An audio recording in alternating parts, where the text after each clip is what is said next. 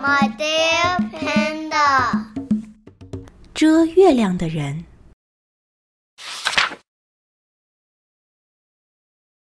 扎莫龙从事遮月亮这门职业已经将近三百年了。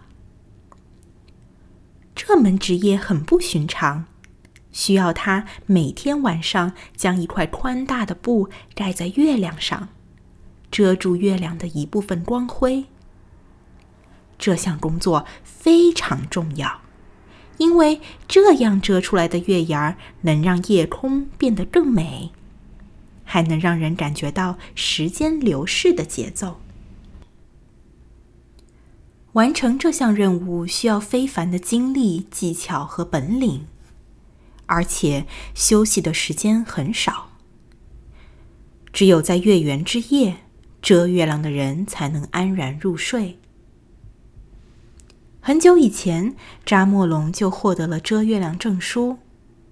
是目前唯一一个有资格遮月亮的人，但现在他已经累得精疲力竭了。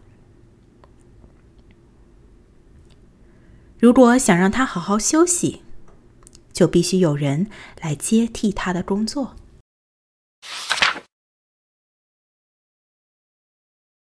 一天，当夜幕降临的时候。在地球上一座名叫宇宙学校的神秘城堡里，有个叫提莫龙的小男孩高兴地跳了起来，因为他刚刚通过了无比艰难的遮月亮考试。老师们都自豪地看着他。提莫龙，你现在已经成了一个非常重要的人。一位老师对他说道。但是我们的时间很紧迫，老扎莫龙已经精疲力尽了。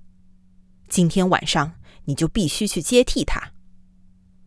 说完之后，老师拿出一颗小药丸，交给了提莫龙，并嘱咐他说：“这颗药丸能让你轻得像空气一样，吃了它，你就能飞上月亮。但是千万要小心。”我们只剩下这最后一颗了。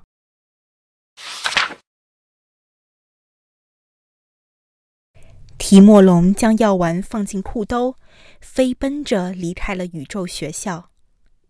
跑出两千米后，他猛地停住脚步，并抬头望向天空。他把手插进裤兜，大喊一声：“月亮，我来啦！”但是。他用手指摸了半天，却一无所获。药丸不见了，这下惨了！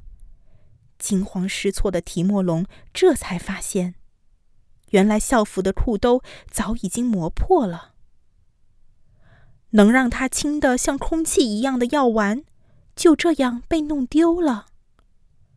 那谁来为我们遮月牙呢？也许。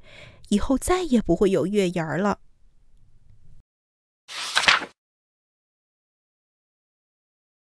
提莫龙灰心丧气的走向离他最近的城市，然后坐到一个油箱上，望着月亮唉声叹气。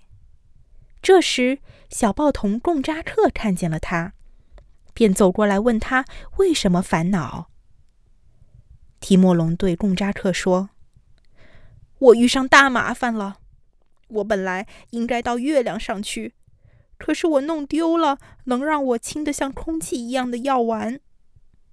这件事可真不一般，贡扎克说。可你为什么想到月亮上去呢？我是新一任遮月亮的人，要去接替老扎莫龙。但是现在我没办法上去了。我有办法。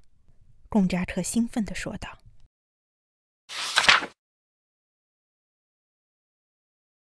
他拉着提莫龙的衣袖，把他带到了一座房屋的顶上，然后抓起报纸，做了一架巨大的纸飞机。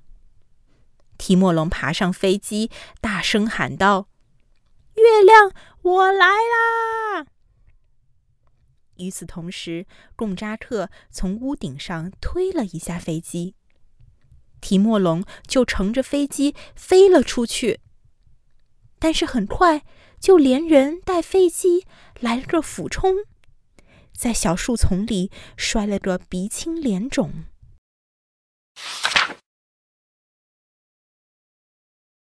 贡扎克和提莫龙坐在街边，忧心忡忡地看着月亮。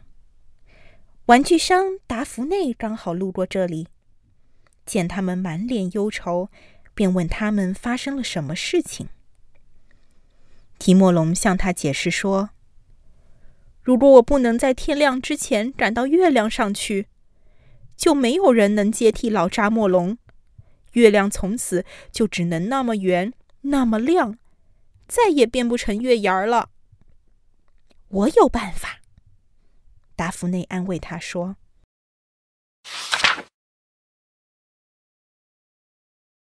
达芙内抓住提莫龙的衣领，拎着他跑回自己的玩具店。他拿出店里最大的风筝，把提莫龙紧紧的绑在上面，然后走出商店，确认了一下风向。”就把它放了出去。提莫龙迎风飞起，高兴的大叫：“月亮，我来啦！”可是，突然一阵狂风吹来，风筝被吹破了，提莫龙也随即掉进了水塘。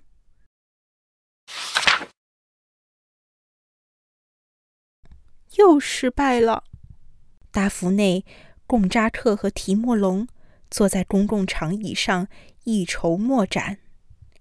这时，钟表匠罗兰看见了他们，就问他们为什么烦恼。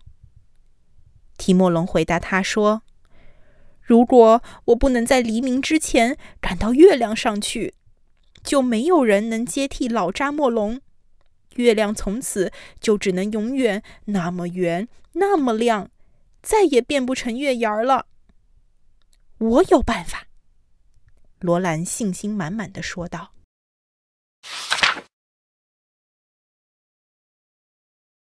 罗兰抓起提莫龙的双脚，扯掉他的皮鞋，带着他和他的皮鞋一起飞奔回钟表铺。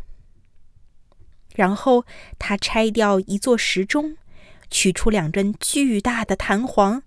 安在了提莫龙的鞋底。提莫龙穿上鞋，看看月亮，开始疯了似的往上跳。但是很快，提莫龙的双脚就磨出了水泡。跳了四十几次之后，提莫龙累得精疲力尽，一头栽了下来。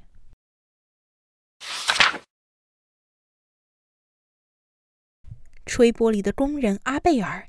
也想帮助提莫龙，于是就把它装在一个大大的肥皂泡里，往天上吹。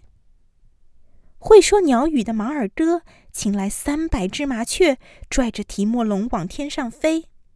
铅球运动员博努瓦使尽浑身力气，将提莫龙掷向天空。就连不务正业的马洛也为提莫龙特制了一把巨大的弹弓。想把它弹到月亮上。大家都想帮助提莫龙，可是没人能帮上忙。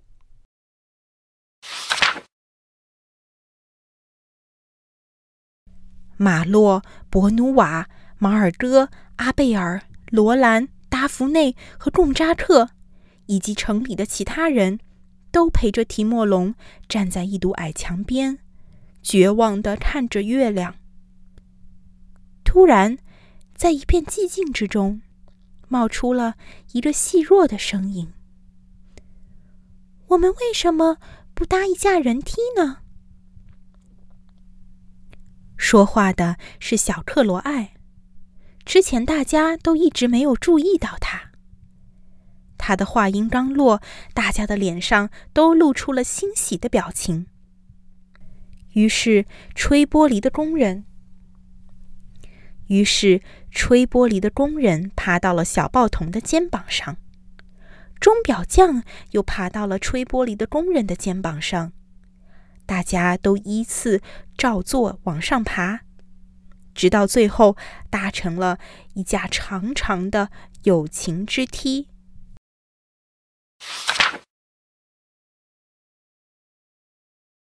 伙伴们变成了一级级的阶梯，提莫龙沿着梯子往上爬，终于在大家的欢呼声中登上了月亮。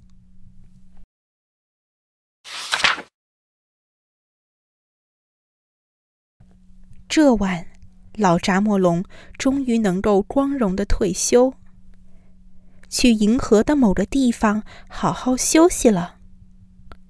而提莫龙则成了新一任遮月亮的人，将在以后的每个夜晚为沉睡的城市遮出美丽的月牙儿。从此以后，所有人都睡得很香甜安稳，因为他们知道，入睡之后就能看见提莫龙的微笑。